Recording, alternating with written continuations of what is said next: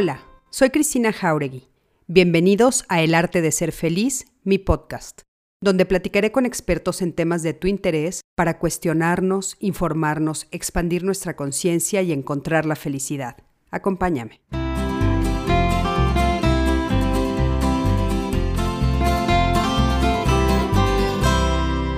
¿Cómo están? Buenas noches, me da muchísimo gusto saludarlos.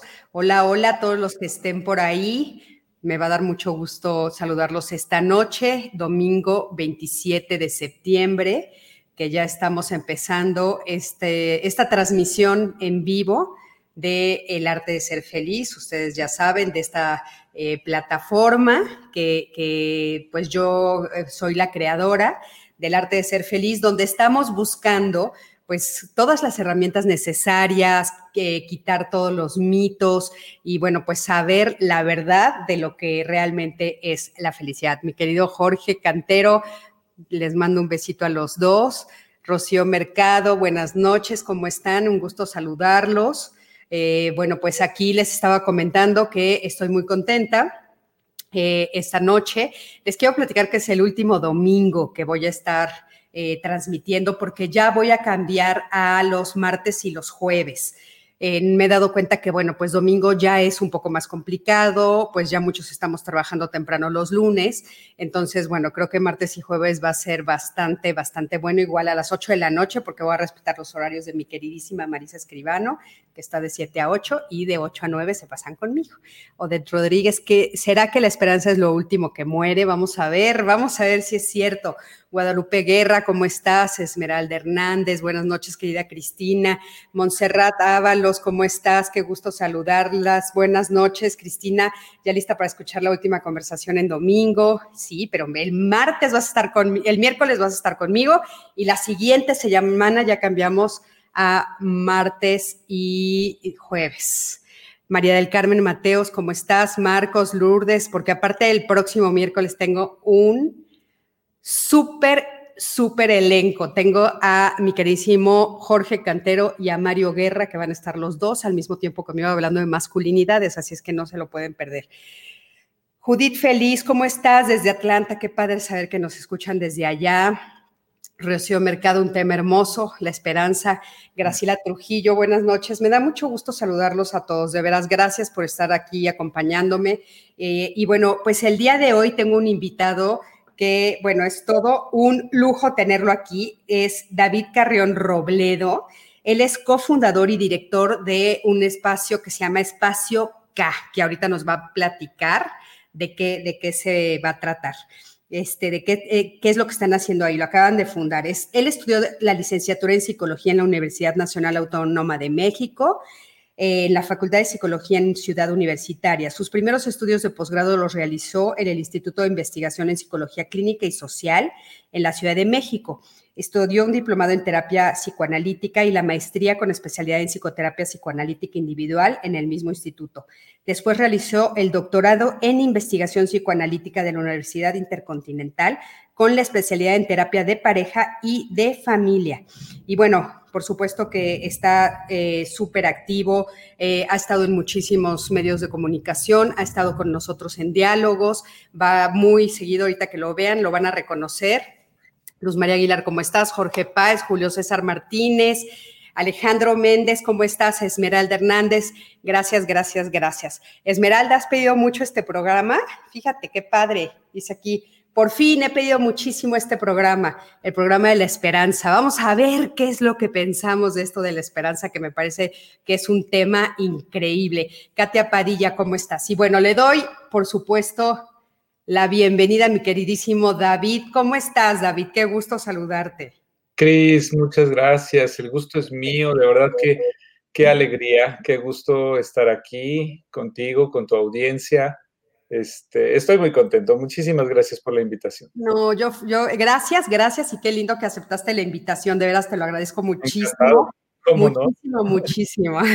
Oye, y bueno, este tema de la esperanza, que aparte les quiero contar que cuando hablé con, con David y le digo, este David, me encantaría hablar de la esperanza, estaba muy contento, le gustó mucho el tema y este y sí creo que es un tema muy interesante y es un tema que eh, fíjense que yo me puse a leer mucho porque David me decía me voy a poner a estudiar, le dije yo también. Entonces los dos nos pusimos a estudiar sobre la esperanza y tengo muchas ganas, muchas ganas de platicar esto porque bueno estuve investigando un poquito y decía que la esperanza es un estado de fe y ánimo optimista basado en la expectativa de resultados favorables relacionados con eventos o circunstancias de la propia vida o del mundo en su conjunto. Otras definiciones dicen que tener esperanza incluye los siguientes términos, esperar confiado y abrigar un deseo con anticipación. Entonces, bueno, vamos a ver qué es lo que nuestro invitado el día de hoy nos dice sobre la esperanza. ¿Qué es para ti la esperanza, David? Cuéntame. Eh, efectivamente, cuando me planteaste el tema, dije, vaya, me, sorprendió, me impactó porque me parece un tema muy complejo y por tanto muy interesante. Pareciera algo que todos, y sí, todos conocemos el sentimiento, pero pensar, detenernos a pensar sobre él no es tan común ni tan frecuente, ¿no? Este, la esperanza eh, lo, pienso como uno de los sentimientos o de los afectos en, la vida humana, ah, ya lo decía, más complejos y sobre todo paradójico. Es, de los afectos más paradójicos, porque es un afecto que se vive con... Perdón, perdón, me fue un segundito el internet. Estoy, ¿Estás ahí? ¿Me oyes? Sí, te escucho. Ah, perfecto. Muy bien. Tú me dices. Perdón. Sí, ya, ya, ya. Es que se me fue la luz, perdón. Dime, dime, dime. Seguimos. En el momento que necesites que pare, me dices. Este... Sí, no, sigue, sigue, sigue. Al contrario, perfecto. Sigue, por favor. Decía que, me parece uno de los sentimientos más paradójicos, porque es un, es un sentimiento que brinda una sensación de, puede ser de alivio o de confort, este, pero se despierta justamente en una situación que no tiene nada de confortable, ni, eh, que es, es decir, se desprende de una situación de desventura. Cuando hay una frustración, cuando algo no está saliendo bien, cuando algo eh, de algo carecemos o algo nos falta. Entonces, después de, tal vez de una serie de, de, esfuerzos por resolver esa situación o por lograr lo que, lo que se requiere, lo que se anhela, y esfuerzos fallidos, entonces lo que viene o lo que queda es la sensación o el sentimiento de esperanza, ¿no? Que es como bien lo dijiste, está más pegado a un acto de fe, no, no de confianza, porque la confianza requiere otra experiencia y si quieres en un momento nos detenemos ahí, pero no es tanto de confianza, sino de, es un acto de fe, como de, de no saber bien a bien de qué depende el bienestar que se, que se, que se quiere, que se anhela, pero se, se, da por hecho que va a pasar en algún momento, tarde o temprano, pero no se sabe bien cómo, ¿no? Y ese puede ser el riesgo de quedarse uno varado o, o, estacionado en la esperanza, ¿no? Quedarse en el no saber qué hacer o no saber cómo resolver las cosas. Ok, sí. Oye, eh, estoy, perdón que haga esta, este alto, pero este, estoy en Tepoztlán, para todos los que nos están viendo, y este, se fue la luz, y aquí cuando se va la luz, se va en todo el pueblo, David. O sea, es todo el pueblo. No creas tú que nada más es mi casa. Entonces, bueno, justo, justo hablando de la esperanza y este, y, bueno, en fin, a ver cómo nos va que queda guardar la esperanza de que llegue la luz pronto, ¿no? Porque no, terminamos el, programa. Sí, no, no, no. Ya, estoy, ya estoy, estoy este, preparada para que esto sucediera. Es la primera vez que me pasa, pero no, este, ya estoy conectada de otra manera, así es que no, sí vamos a seguir con el programa. Pero bueno, perdón, porque a mí se me fue la señal, no te escuché muy, muy bien toda la definición que hiciste, pero por favor, ¿me puedes hacer un resumen rapidísimo? Sí, sí, sí, por supuesto. Eh, empecé diciendo que la esperanza es para mí uno de los afectos más paradójicos que vive el ser humano, porque se, se eh, ay, se me fue la palabra ahora, pero se despierta de una situación de desventura, de una situación donde la persona eh, no tiene lo que requiere, lo que necesita, lo que desea, se encuentra en una situación ah, pues, de desventura, en una situación incómoda, en una situación que no le es favorable y que después de, tal vez, hay quienes sí cometen esfuerzos, ¿no? Por resolver esa situación, pero les son fallidos, entonces lo que queda es resguardarse en la esperanza. Ok, ok. Muy bien. Oye, pues fíjate que yo también me. ¿Eh? que es un acto, como tú bien lo dijiste, que es un sentimiento que se apega mucho a la fe. Sí. no tanto a la confianza, pero sí a la fe. Exactamente. Fíjate que, eh, bueno, en, esta, en este ejercicio que la verdad es que te agradezco mucho que hayas dicho, me voy a poner a estudiar porque yo también me puse a estudiar y entonces no sabes cómo cambió mi concepto de la esperanza completamente, David. O sea, estaba yo eh, leyendo y una de las cosas que me llamó mucho la atención es de dónde viene eh, el tema de la esperanza, o sea, en cuál de los mitos nosotros podemos, este, pues, saber el mito de la esperanza, ¿no? Y entonces, bueno, pues es de la caja de Pandora. Ajá. Viene desde la caja de Pandora, ¿no? El mito dice que, bueno, está Pandora, a Pandora le dan la caja y entonces le dicen que lo único que no puede hacer es abrir la caja. Es mucho más largo, por favor, léanlo, pero les voy a contar el final. Y entonces le dicen que no puede abrir la caja. Ella, pues obviamente, eh, abre la caja para ver qué es lo que está dentro y le han dicho que adentro de la caja van, están los males del mundo. ¿no?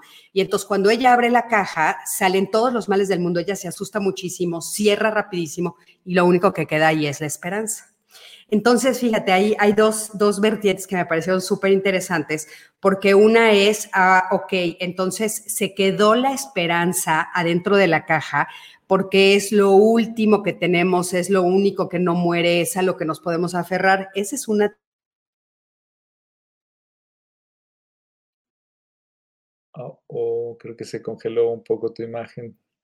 Pero bueno, ahorita vas a volver, supongo. Estoy totalmente de acuerdo. La esperanza, ya dice un dicho popular, ¿no? Que la esperanza es lo último que muere. Ajá.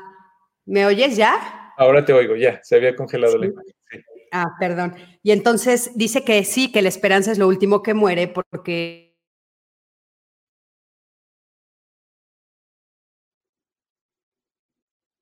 el internet va. Chinca, qué coraje. va otra vez.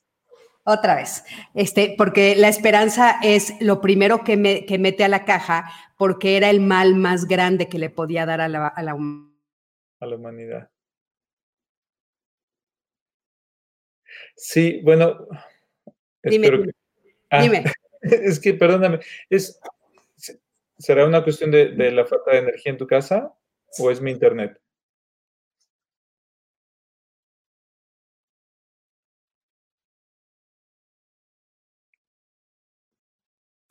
Pues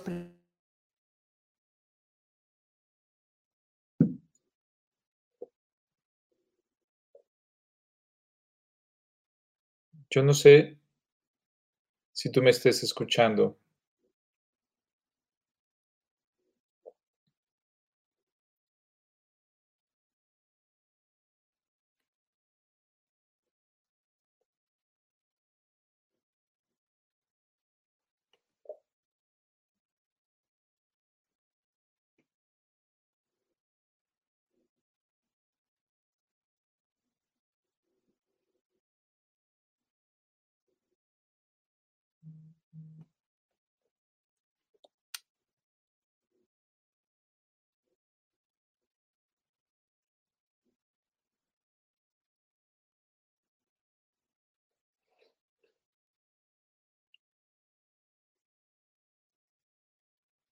Vamos a esperar un momento, seguramente Cristina va a estar de vuelta muy pronto.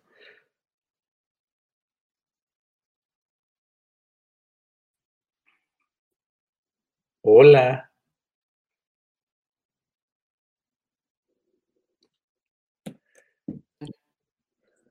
Cris.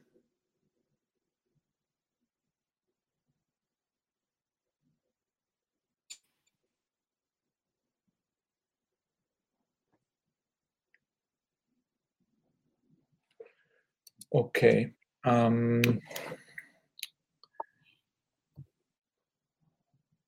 Hola, Cris.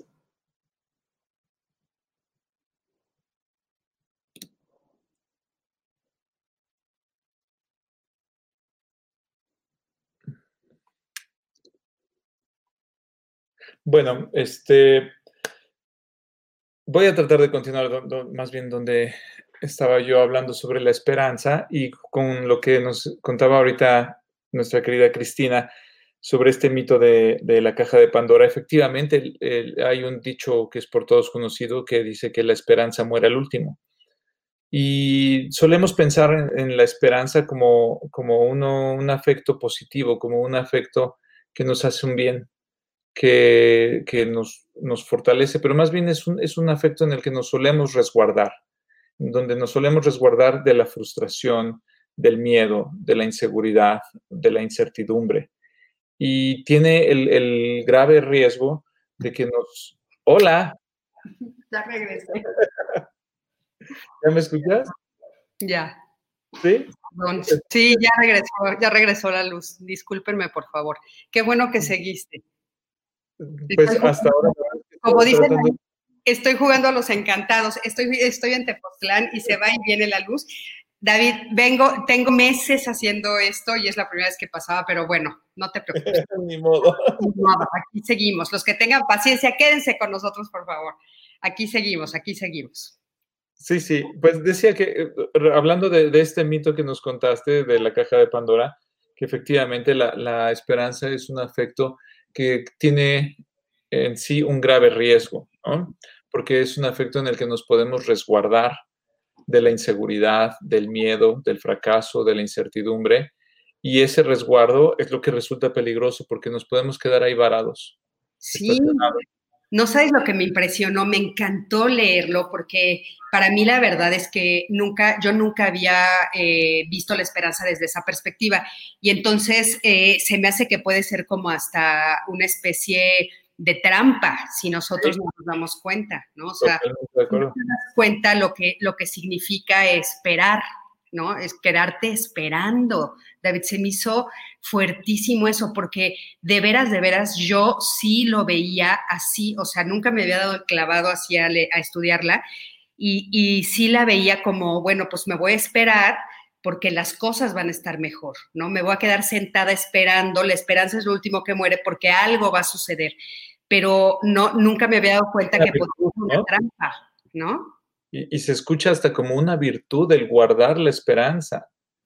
Y puede ser de verdad un grave, grave riesgo, porque la esperanza justo surge en una situación donde uno está siendo ah, desfavorecido.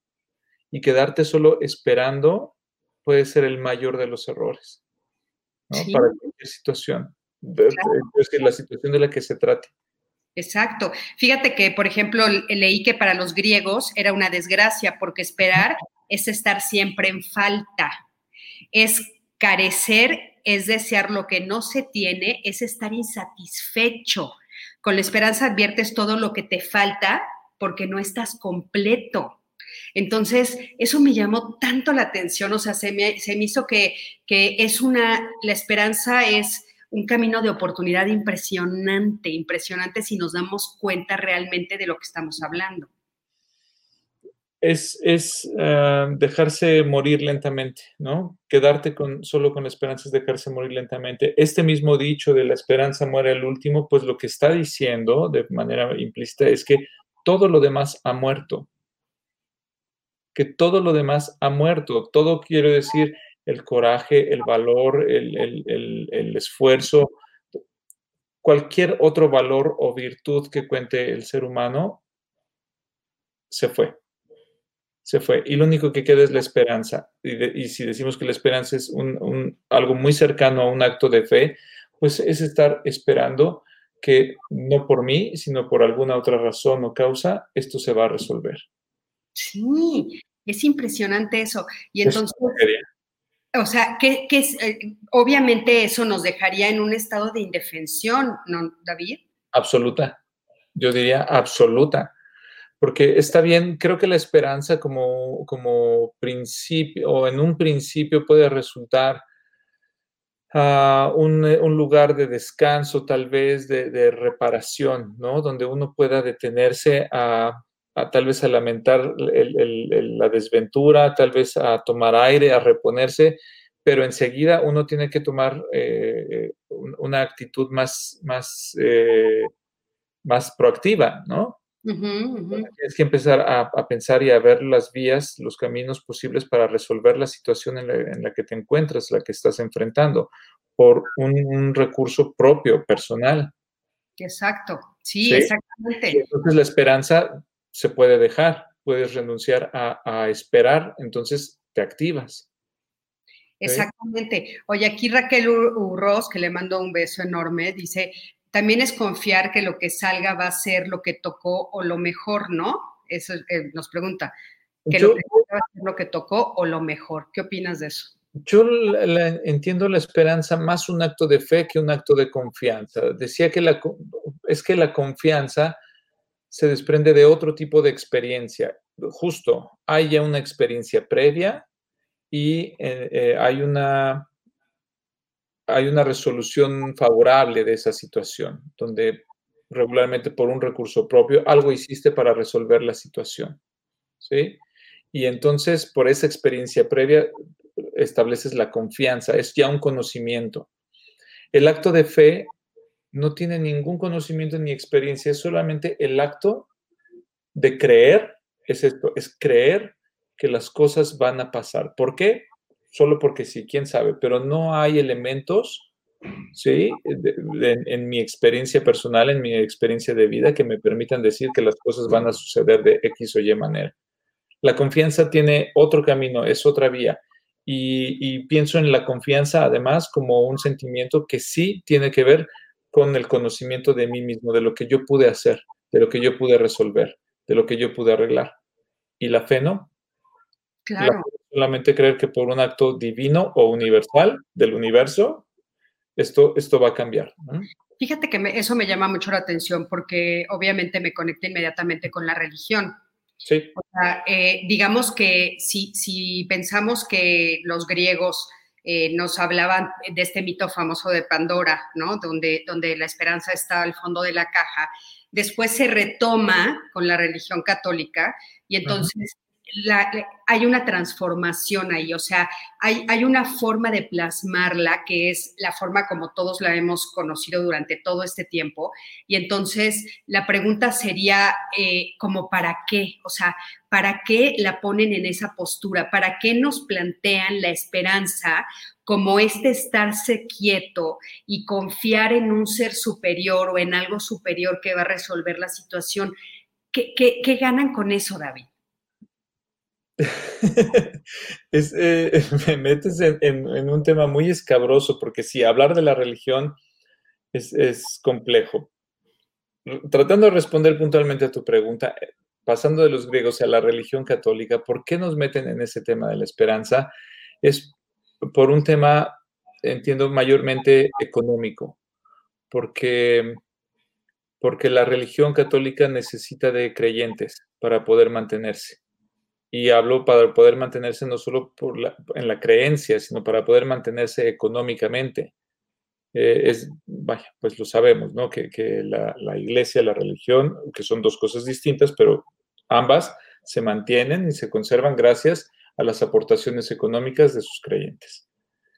Eh, vender esta idea de la esperanza como la, como la idea de salvación, pues es muy pertinente para poder conservar ese ingreso, porque si los creyentes se pusieran a pensar y a cuestionar y a dudar sobre los discursos que, que aporta la religión, entonces tal vez habría bajas económicas importantes. Claro, es que sabes que, perdón que te meta en camisa de once varas, pero la verdad es que a mí se me, se me hace como muy importante poner poner sobre, sobre la mesa esta situación para poder entonces entender la esperanza desde el punto de vista que realmente eh, nos ayude y no nos deje inmóviles, no nos deje en indefensión. Por eso se me hacía tan importante poder poder entender realmente y desmenuzar qué es lo que está pasando. Y estoy completamente de acuerdo contigo. O sea, la verdad es que eh, pues las religiones, y voy a ponerlas en general, no la católica, lo que pasa es que, estamos en México y bueno, nos están escuchando también de otros lados, las religiones por lo general es, es una forma de presión social, de control social, y entonces, bueno, lo que hacen es justamente dar elementos para que te quedes un poco inmóvil, o sea, para que sigas a, a estas voces que te están diciendo que las cosas se resuelven por arte de magia o por un acto de fe. Entonces, a mí se me hace como peligroso porque de repente puede ser muy de, puede ser que te desilusiones profundamente, porque entonces sentirías que no, es, no eres el elegido. O sea, que, que Dios no te está viendo, que los ángeles no te están respondiendo, que las estrellas no están de tu lado, que los planetas no se alinearon. David, y eso no es real. O sea, eso es mentira, ¿no? Y entonces la gente de repente se queda sentada con, una eh, idea de que esto se va a solucionar sin que tengamos nada que hacer. Y entonces yo he visto en el transcurso de tantos años de arte terapia gente muy triste y muy desilusionada pensando que no son los elegidos y eso se me hace súper grave. Fíjate, por ejemplo, De Rodríguez dice, entonces tener esperanza es negativo, nos hace bajar la energía. Bajar la guardia, a lo mejor, nos hace bajar la guardia. Claro, nos hace bajar la guardia tal vez, ¿no? Alejandro Méndez dice aquí, por ejemplo, es bueno tener esperanza, pero hay que saber cuándo ya fue suficiente. Ejemplo, cuando no soltamos a gente que nos daña porque tenemos la esperanza de que se cambie. Eso también es cierto, David. ¿Cuántas veces nos quedamos ahí?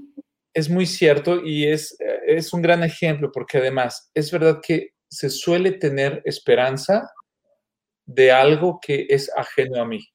Como este ejemplo que nos acaba de dar, perdón, ya no recuerdo el nombre. Alejandro. Alejandro. Alejandro. Eh, no aceptamos a gente que nos daña porque tenemos la esperanza de que cambie. El otro. El otro. Alguien en donde yo no tengo ninguna, no tengo poder alguno de hacer que cambie. Eso solemos creer cuando entramos en una relación, a lo mejor de pareja, pensamos, ay, yo, yo le voy a hacer cambiar, ¿no? Este, ¿Cuántas mujeres piensan que van a hacer cambiar al hombre con el que se casan o a su pareja en general? Y resulta que el otro no cambia, porque el otro no va a cambiar por, por lo que yo haga, va a cambiar por lo que él haga. Y entonces es, la esperanza suele ser así sobre alguien o algo ajeno a mí. Sí. Justamente porque, porque, hay un saber muy profundo tal vez, que no se quiere reconocer, pero alcanzamos a saber en el fondo que no tengo injerencia en el otro, que no tengo poder sobre el otro, no tengo ese poder para hacer que aquello o aquel que quiero que cambie, cambie. Claro. Lo único que me queda es guardar la esperanza. Qué peligro Exacto. Y entonces, fíjate, a mí, por ejemplo, esto, esto de la idea de, de, que sea un Dios o que sea algo superior, este, el que te ayude a cambiar tu vida, me parece muy, muy fuerte de pensar, porque ya es un milagro estar en esta vida. O sea, el regalo ya te lo dieron viniendo aquí. El regalo ya te lo dieron estando aquí, ¿no? Y entonces aquí es donde nosotros tendríamos que actuar. O sea, nosotros tendríamos que ponernos en movimiento para que las cosas sucedieran, David. O sea, si yo quiero una mejor relación de pareja, pues yo tengo que tratar de convertirme en una mejor persona. O sea, tiene que haber una acción en mí, no sentarme a esperar que, las cosas cambien por arte de magia, ¿no? O sea, creo que la acción es lo que hace la diferencia, pero no sé si estoy siendo como muy extremista. Así, como lo planteas, Cris, si estoy aquí por, por un milagro, vale, pero que sigo aquí no es por un milagro. O sea, a lo mejor nací ya, vamos a llamar un milagro el hecho de que yo haya nacido y llegué a, este... Pensando en términos religiosos, ¿eh? por eso lo dije, pensando en términos religiosos, porque sé que hay muchísimas personas que el tema de la religión es muy especial. Entonces, pensando en términos religiosos, vamos a suponer ya el milagro o, o ya, o sea, ya el regalo que te dieron es estar aquí. De acuerdo, vale. Hasta ahí es el milagro, ¿no? Que llegaste a este plano. Que sigues aquí a mis 46 años, que yo siga aquí, no es por un milagro, no es por un acto divino. ¿Por qué? Por lo que he hecho, por mis decisiones, por lo que he por lo que las decisiones que he tomado, por los actos que he realizado, por cómo me he cuidado o descuidado. También es que las condiciones a mis 46 años no son las eh, idóneas o perfectas, ¿no? Pero, en fin, todo, todo como estoy aquí tiene que ver con mis actos, con mis decisiones. Claro, la religión nos puede decir es gracias a Dios, pero no se puede uno deslindar de toda responsabilidad, para bien o para mal, ¿no? Exactamente. Mira, aquí nos dice Mar, sería como una dualidad, la esperanza desde la espera pasiva de que se modifique la situación o la esperanza como la fe de que las circunstancias pueden cambiar. Qué buena pregunta. Ajá. Excelente pregunta, porque sí, creo que eh, tiene parte de las dos, ¿no? Em, ¿Esperanza es sinónimo de esperar? No, creo que esperanza es, un complejo que incluye la espera, ¿no? Sí, te toca esperar, pero además de, esperar, esa, espera se tiene que cubrir o proteger de un acto de fe, ¿sí? Decía, regularmente no hay una experiencia previa sobre cómo resolver esa situación regularmente, ¿no? Y si se tuvo, está borrada en ese momento, por eso lo único que queda es la esperanza. Este, es además sobre, se guarda esperanza sobre alguien más o algo más, es decir, alguien o alguna otra situación que no soy yo. Entonces, no tengo un poder especial, celestial, divino o del universo que que solo porque yo quiera voy a hacer que lo otro cambie, ¿no? Claro, exacto. la esperanza. Si, si yo hablara de mí, es decir, si yo pensara, ah, a, a, lo mejor lo pongo muy, muy concreto, muy burdo, pero si yo pensara en mí y yo dijera, yo quiero ser un mejor psicoterapeuta. Fíjate, Cris, que yo guardo la esperanza de que un día yo sea un mejor psicoterapeuta. Uh -huh preguntarías de manera obligada, ah, pues, muy bien, qué padre, ¿Y, ¿Y, cuál es tu plan para ser un mejor psicoterapeuta? O sea, ¿cuál es el plan de acción para lograrlo? Y yo te diría, mm, no, no, no, no lo sé, pero la esperanza muere al último. Pero no, no sé cómo le voy a hacer para ser un mejor psicoterapeuta. Sí, caray. No, no se puede, eh, eh, suena absurdo. Ahora pongámoslo, eh, así esta situación, pongámoslo en tantas situaciones que guardamos de esperanza de que el otro o lo otro cambie. Sí, sí. muy bien. ¿Guardas la esperanza? ¿Tienes esperanza? Qué bueno, como un principio. ¿Y hay, hay, hay manera de que eso suceda? Depende de ti. ¿Tienes alguna injerencia en, en, en ese hecho o en esa persona para que pase lo que tú estás esperando? Seamos honestos. Si no, conviene renunciar a esa esperanza lo más pronto posible y abocarse a uno, ¿eh? Este, claro. ¿Qué espero del otro? ¿No será lo que estoy esperando de mí mismo? Ahora sí, ahora sí. Si lo espero de mí mismo, entonces sí. ¿Yo qué puedo hacer? ¿Cómo, o, ¿Cómo le puedo hacer para lograr o alcanzar lo que digo que espero del otro, pero en realidad es de mí? Exacto, claro. Y fíjate, eh, bueno, pues hay una frase también muy famosa que tiene que ver con esto de, de, también de la idea de la religión que dice, este, ayúdate que yo te ayudaré. O sea, no es, o sea, ayúdate que yo te ayudaré. Pero sabes qué, voy a poner la religión a un lado, David, porque hay otro universo donde también se utiliza la palabra esperanza y donde gracias a esa palabra de repente no nos movemos y es en lo político también en la política. O sea, ya sé que son los temas fuertes, pero fíjate qué fuerte que sean 12 universos donde nos ponen una palabra tan poderosa y que es una palabra que nos pega tanto a los seres humanos y la utilizan en esos dos universos. O sea, por ejemplo, cuando vienen los mandatarios y nos dicen, eh, o sea, usan mucho la palabra esperanza, ten esperanza en que yo voy a ser el mejor candidato, en que ten esperanza en que va a llegar la luz a tu colonia, ten esperanza y, bueno, les ya, le llaman esperanza a muchas de sus, de sus, este, ¿cómo se llaman? Movimientos políticos, le ponen el nombre, a las políticas públicas le ponen la esperanza, ¿no? Entonces, ¿No vivimos en la ciudad de la esperanza? Vivimos en la ciudad de la esperanza. Qué joda, perdóname, pero qué jodido vivir en la ciudad de la esperanza. Exacto. ¿Por qué no en la ciudad del trabajo? ¿Por qué no en la, en la ciudad del, del, valor, del arrojo, de, de, de la generosidad? De, ¿Por qué en la ciudad de la esperanza? Exacto. Está, está, a mí me parece terrible, de verdad, este, es como una condena, más o menos, ¿no? Sí. Si uno se la cree, pues, quiero decir, si uno se la cree. Pues, sí, porque, porque fíjate, algo que se me hace súper importante es que nosotros volteemos a ver más bien, en vez de qué pueden hacer los demás por mí, O sea, más bien, ¿qué puedo hacer yo por los demás? O sea, si yo vivo en la ciudad de la esperanza, por ejemplo, entonces, ¿qué cosas son las que yo puedo hacer para que entonces de veras mi país sea un mejor país? ¿Qué cosas yo puedo hacer para que mi colonia esté mejor? ¿Qué cosa puedo hacer ahorita que estamos encerrados todos en nuestras casas para que entonces todos estemos mejor? David, tú y yo estábamos hablando justo de la pandemia antes de entrar a este, esta conversación.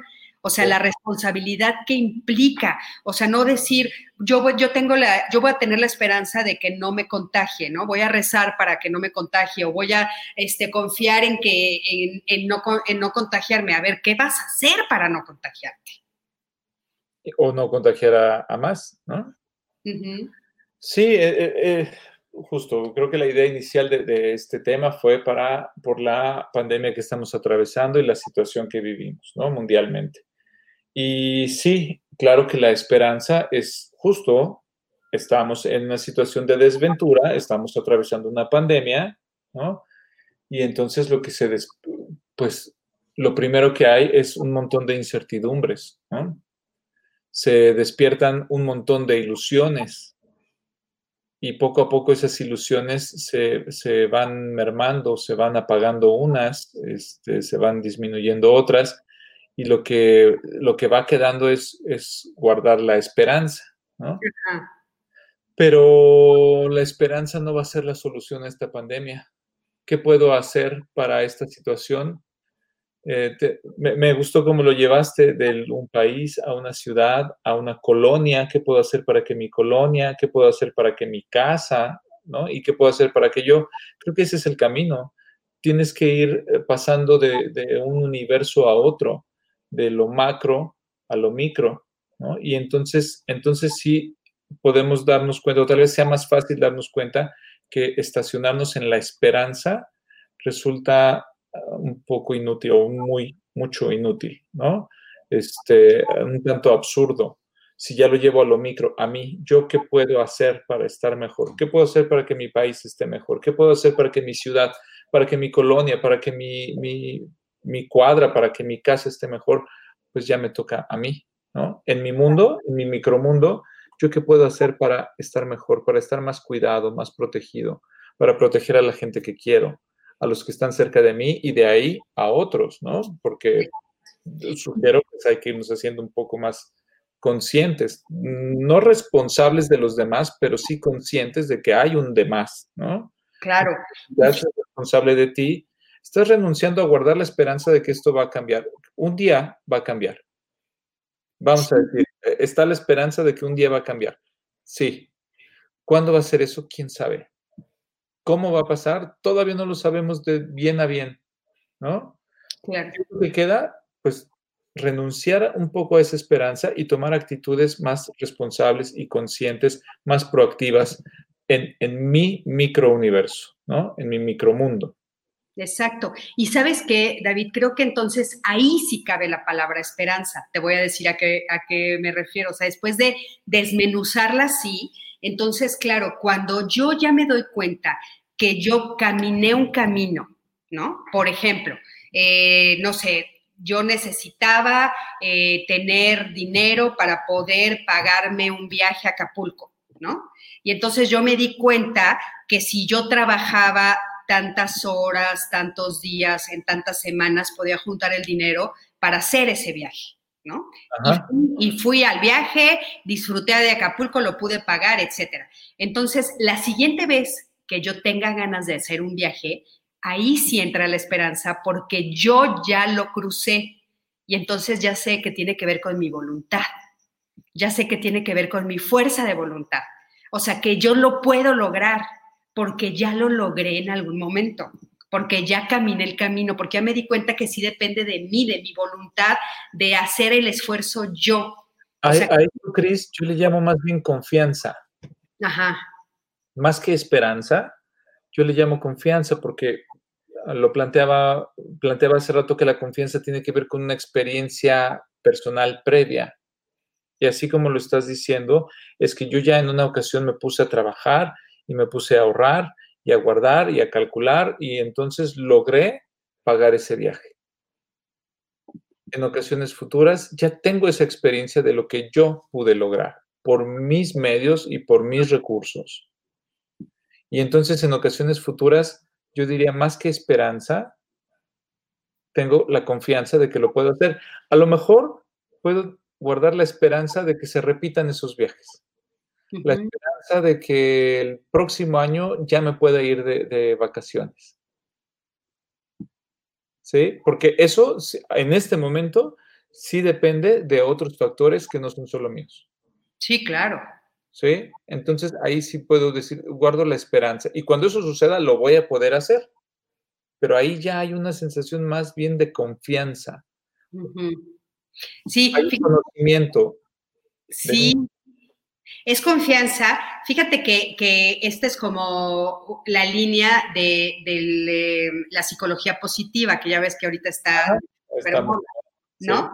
Y entonces, este, bueno, a mí, me, a mí me gusta mucho la línea que ellos llevan y Snyder justamente dice que hay un vínculo entre la esperanza y la fuerza de voluntad planteada así, o sea, pensando en que yo puedo tener, eh, la esperanza puede nacer cuando yo me doy cuenta que mis metas son alcanzables, que eso es bien importante también. O sea, que, que de veras sean cosas a las que yo sí puedo, puedo aspirar, pero que sí en algún momento puedo llegar a tocar. Porque lo, otro, lo otro es solo fe. Ajá, ya entendí, ok, en, en, eso, en ese plano estoy de acuerdo. Es como decir que hay grados, ¿no? O de esperanza, o hay niveles, como dicen, en todo hay niveles, ¿no? Hasta en la esperanza. Es la esperanza más cercana a, algo que resulta viable, ¿no? Alcanzable. Y, entonces, claro, se conecta con un sentimiento de confianza. Esto es una sensación que me parece mucho más poderosa para lograr los objetivos que guardar la esperanza de algo más elevado, de algo que ni siquiera, como hemos dicho hasta ahora, que ni siquiera depende de mí, Sí, exacto. Es pretender que se logre algo que no tiene que ver conmigo, que es del otro, o, una situación ajena a mí donde yo no tengo injerencia. Eso se apega más a un acto de fe y puede resultar muy frustrante porque eso tal vez nunca ocurra. Exacto. Fíjate lo que nos está poniendo aquí Alba Rosa. Dice, una amiga con cáncer terminal sufrió mucho al ver que la idea de sus compañeros de religión no se cumplió al hacerle creer que se iba a curar milagrosamente. Qué peligroso, ¿verdad? Sí, eso es muy peligroso. Aquí también nos dice María del Carmen Magaña. Así como lo plantean, lo entiendo desde lo que uno puede manejar o ser responsable de nuestros actos. Sin embargo, cuando hay cosas que no puedes controlar, como por ejemplo la pandemia, entonces sí pensamos que hay esperanza de que se acabe o que otros se encuentren una vacuna para que se acabe. Tal cual. Puesto que sí, ¿qué le podemos decir a María del Carmen? Que, creo que lo entendió perfecto. Ajá. Es, es eh, la esperanza se guarda regularmente, mayormente por circunstancias o en situaciones donde es algo que no depende de mí, donde todo lo demás, mis esfuerzos, mi inteligencia, mi fuerza, mis acciones, todo se agotó y no alcanzó. No alcanzó tal vez porque no depende de mí. ¿Qué queda? Esperanza de que un día eso suceda, un día eso cambie. Como dice, de que otros encuentren las vacunas, pues sí, porque yo no soy biólogo, ¿no? No, no soy no, biólogo, no puedo elaborar una vacuna. Y sabes que algo que me parece muy interesante es que, que eh, en, esta, en estos momentos, por ejemplo, que estamos comunicados todos, que, que sabemos, platicamos, ahora sí que a nivel mundial, sabemos que hay otros que están trabajando para eso. Y entonces ahí ya interviene la experiencia previa, ¿no? Ya a lo mejor no de, una persona, sino de la humanidad. Sabemos que hemos atravesado en la historia, ¿sí? Otros momentos donde ha habido males, enfermedades que han atacado a la humanidad y que se la humanidad se ha sobrepuesto a ellos. Ahí ya podemos hablar de una esperanza más cercana a la confianza, ¿no? Somos seres pensantes, organizados, que, eh, que trabajamos por resolver esta situación. Exacto. Entonces, creo que lo que es bien importante es poner que claro que, bueno, yo sí creo en la esperanza porque parecía al principio que les estaba diciendo lo contrario, pero... No, ¿verdad? Ajá, no, no, no va así. sí creo en la esperanza, pero en la medida en la que tiene una acción con ella. O sea, la esperanza cuando hay una acción, una cosa que yo realizo. Mira, por ejemplo, aquí Verónica nos dice, más allá de la religión, me parece que la esperanza es ese sentimiento que siempre nos tiene en espera de que nos sucedan cosas positivas o que se resuelvan cosas negativas que nos pasan. Sin embargo, la acción personal no puede quedar de lado. De otra forma, nada sucedería. Vero, exactamente así lo pienso yo. Hola, Vero. Sí, por tu comentario es, es, lo más atinado, ¿no? Efectivamente. En esta situación de la pandemia, yo coincido contigo, Cris, guardo la esperanza de que esto se va a resolver. Y le llamo esperanza porque, repito, yo no soy un biólogo que pueda decir, a ver, este, háganse un lado porque yo ahorita este, me, me voy a inventar la vacuna, ¿no? Guardo la esperanza entonces de que alguien va a hacer, alguien más va a hacer algo por mí o va a hacer algo por nosotros para que la situación que yo estoy anhelando cambie o suceda, ¿sí? Pero, como dice Vero, eso no quita que yo pueda, que yo tenga acciones propias en vías de que, la, de que mi vida mejore, de que mi vida en esta pandemia mejore, como es, a lo mejor cuidándome, trabajando, este, procurando un bienestar para mí, para mi familia, este, procurar momentos de mayor alegría, de mayor felicidad, este, conservar eh, estilos, rutinas para procurar la salud mental de mi familia, en fin, las cosas que yo sé que me van a hacer bien a mí y a, a mis seres queridos, pues entonces las tengo que hacer, no solamente desear, las tengo que hacer, cometer, llevar a cabo. Y entonces yo estoy contribuyendo a que mi espacio mejore, en la espera de que la pandemia se acabe. Y si yo hago esto y tú haces lo mismo y, Vero hace lo mismo y la gente alrededor poco a poco en micros universos vamos haciendo eso o vamos tomando esas acciones, entonces la esperanza tiene sentido. Sí, es, eh, así es como tiene sentido. Me parece que así es bellísima, porque así tiene que ver no con una, un sentarte, sino con un actuar.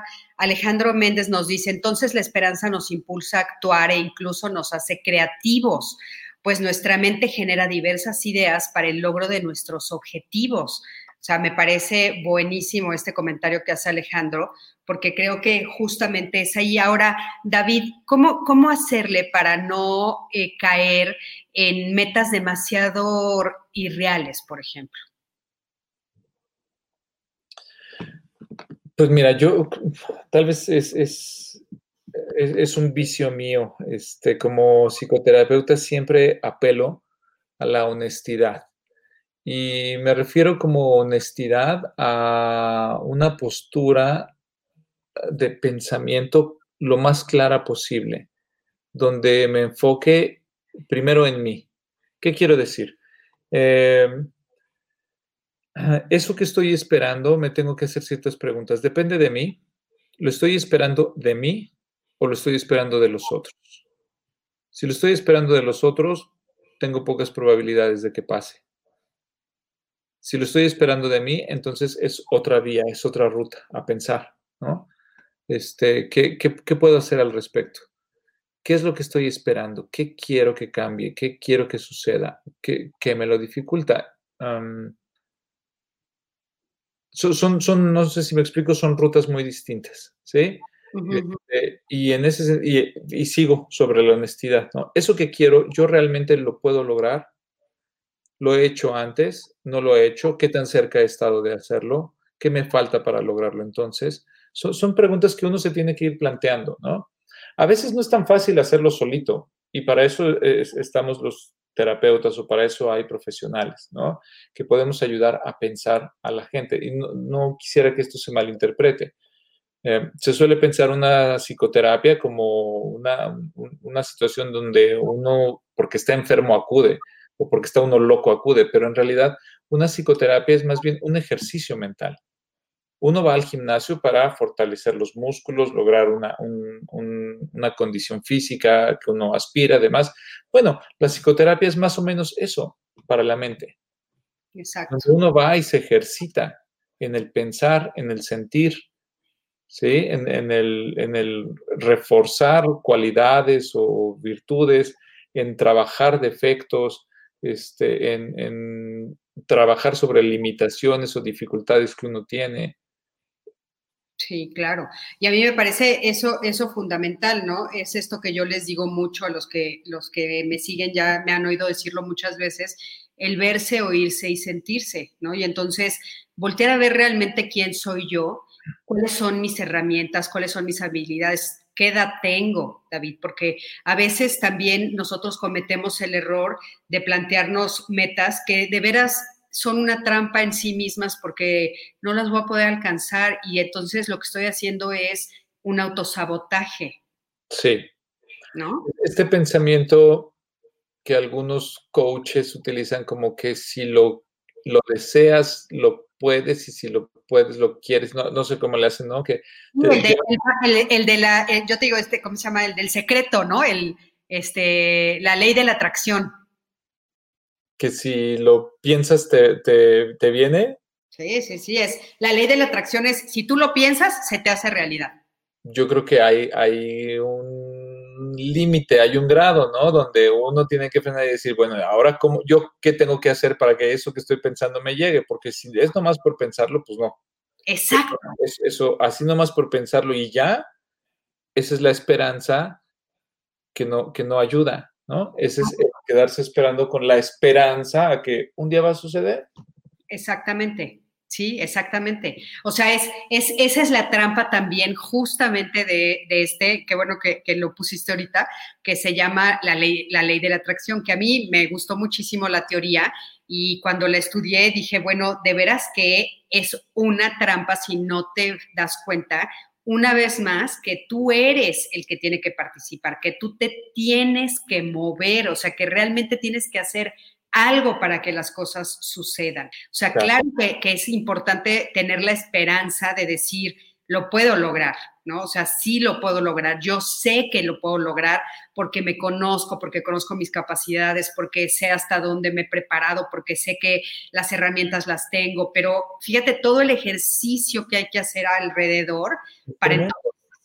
Es el, en el ejemplo que te daba hace rato sobre que yo, yo quiero ser, tengo la esperanza de ser un mejor terapeuta, ¿no? Este, de los mejores terapeutas de este país. Ajá.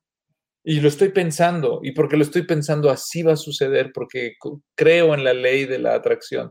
Ajá.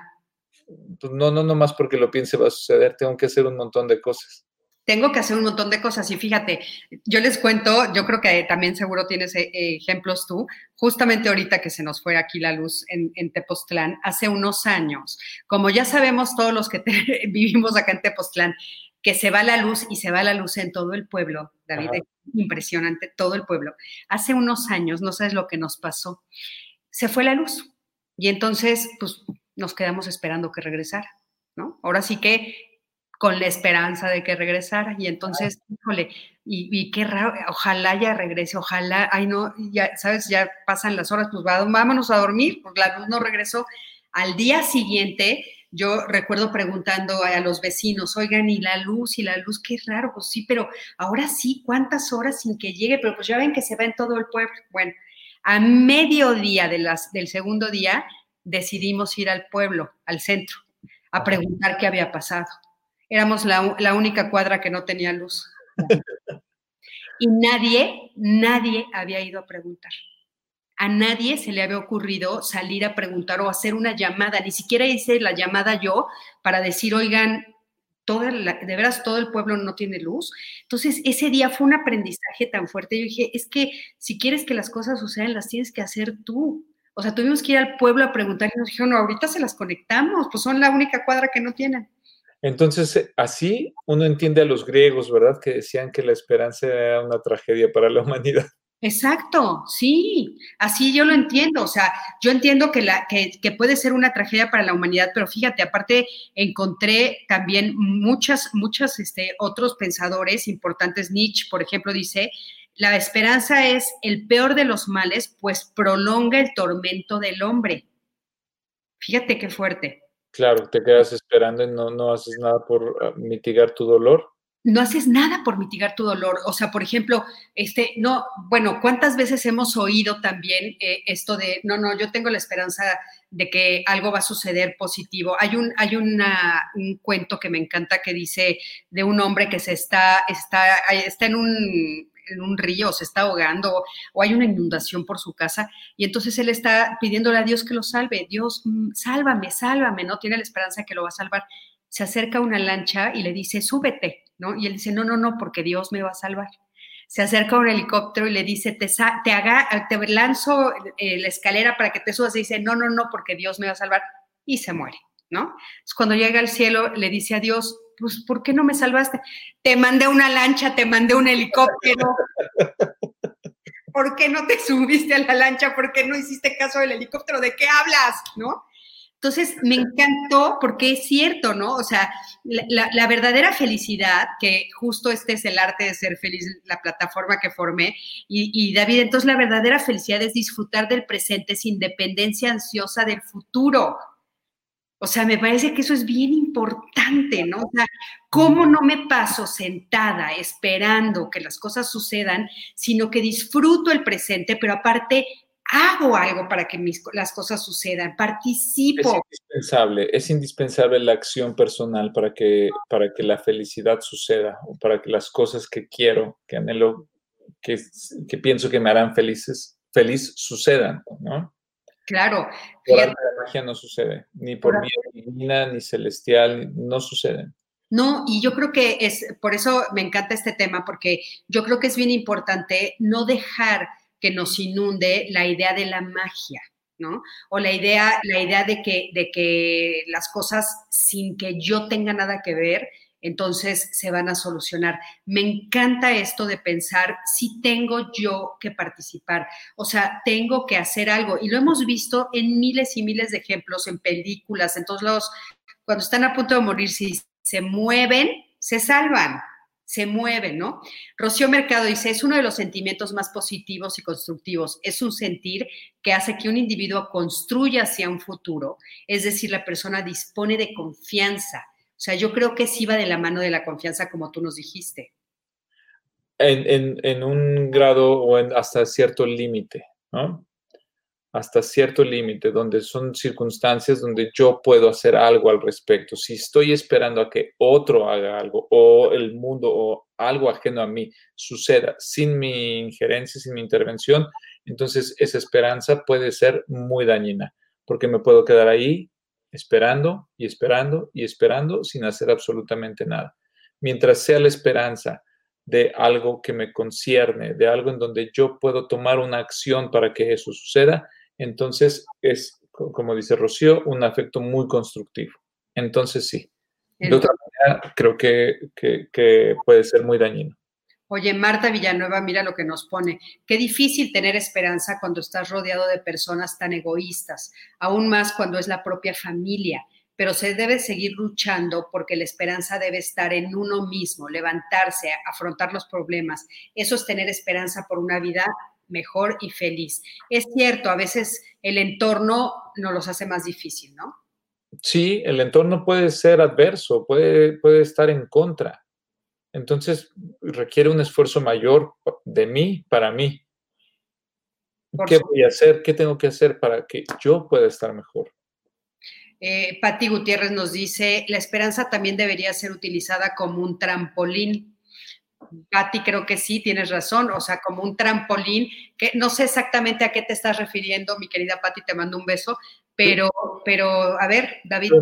Como, un, como el empujón, ¿no? El impulso, y después vas, vas tú solo, o, vas, eh, quiero decir, en otras acciones, después toca hacerte, hacerte cargo de otras acciones con otros afectos, con otras cualidades, eh, es decir, con tu enojo, con tu miedo, tú tienes que hacerte responsable de eso que está motivando esa situación adversa que provoca la esperanza. Es solamente el empujón para que hagas uso de otras cualidades o de otros afectos. Claro que sí. Oye, David, ¿dónde te pueden localizar?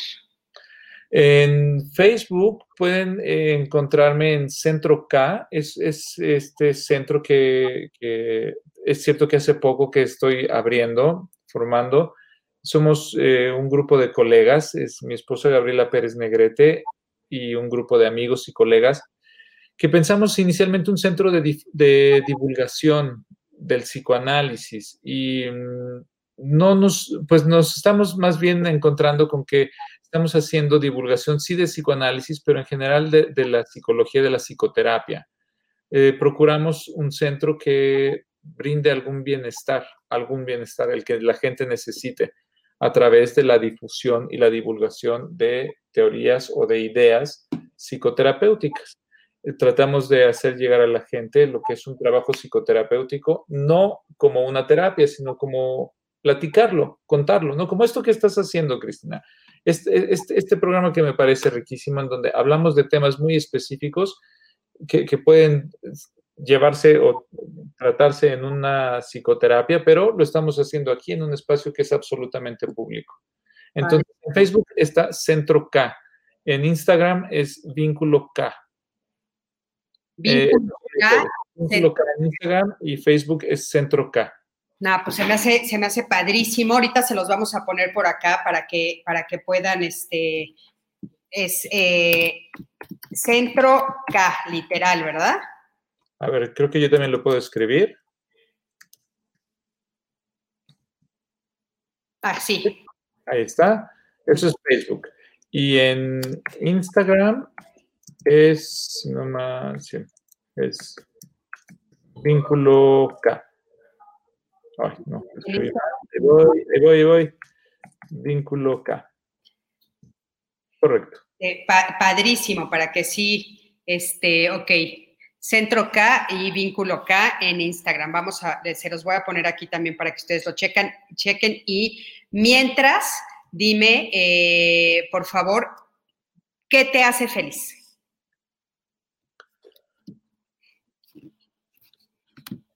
¿Qué me hace feliz? Me hace feliz sentir que hago feliz a mi hijo y a mi esposa. Sentir que a mi familia algo de mí los hace felices. Eso me hace muy feliz. Ok, muy bien. A ver, ¿lo puse bien? Centro K, vínculo K.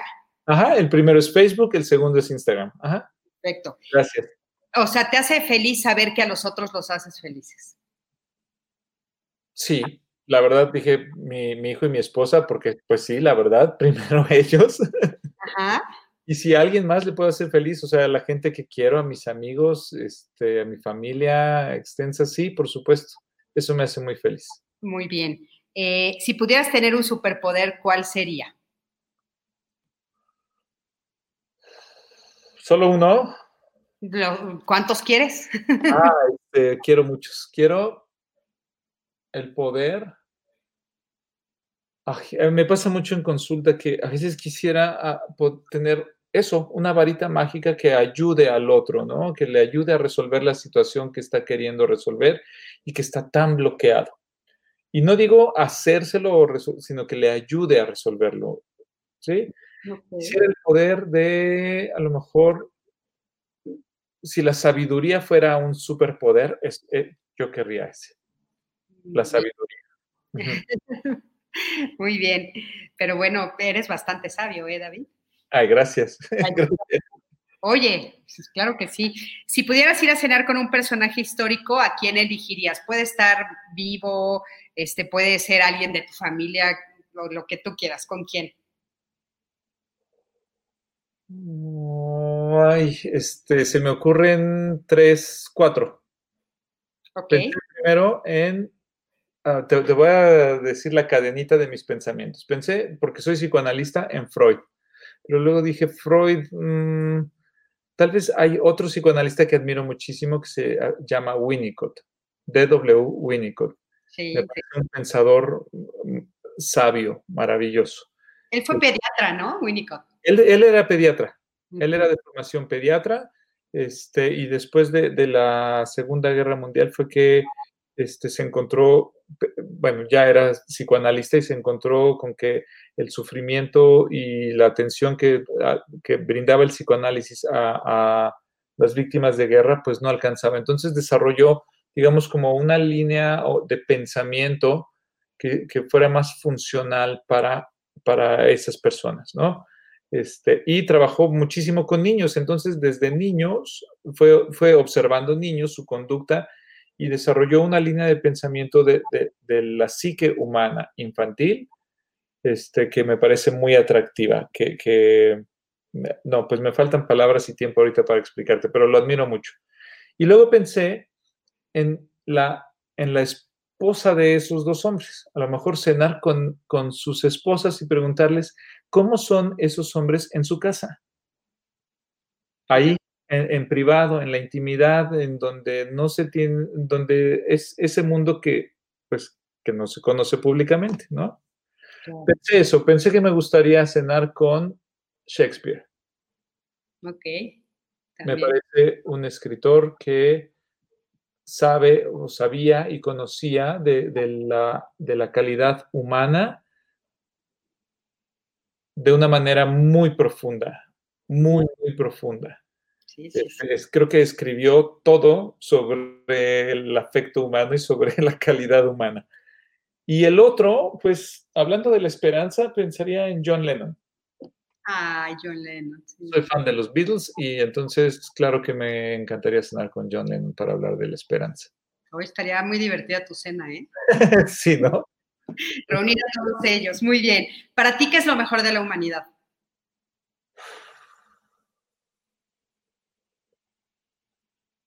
Lo mejor de la humanidad, pues diría, se me ocurren dos cosas. Uno sería la capacidad de reparar los errores. Y lo segundo, el arte. El arte, sí, es maravilloso. Sí, me parecen las dos. de reparar los errores, por supuesto que sí. ¿Qué libro nos recomiendas, David? ¿Cómo de qué? ¿Cómo para qué? ¿Qué estás leyendo?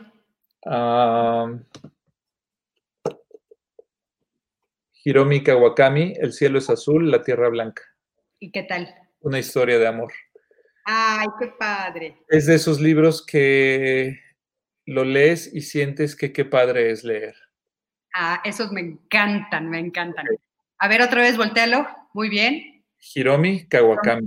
Kawakami, el cielo es azul, la tierra es blanca. David, muchísimas gracias. Quiero despedirme de todos los que nos están viendo. Este, gracias a todos, de veras. Fíjate que, por ejemplo, nos pone Odette Rodríguez realmente interesante el análisis sobre la esperanza. Muchas gracias a ambos. Gracias, Odette. Alejandro Méndez, un gran programa, que regrese a tu invitado en otro programa, les prometo que sí. Muchas gracias. Les, prometo. Eh, Rocío Mercado, felicidades por este tema. Mira, Gaby Lop nos pone qué tema tan apasionante, lo que encierra una palabra tan utilizada. Sí, sí, no, se me... Y contiene un montón de cosas que no se piensan así, ¿no? Un montón de cosas, sí, buenísima. Felicidades, Cristina Jauregui, por generar charlas tan enriquecedoras. Gaby, muchísimas gracias. Muchas gracias, qué buen programa, Millions de agradecimientos. Eh, y bueno, eh, muchísimas gracias a todos, Esmeralda también. No Gabriela Pérez Negrete es mi esposa. Está viendo el programa. Ay, mi Gaby, sí es cierto. No, vi tu foto.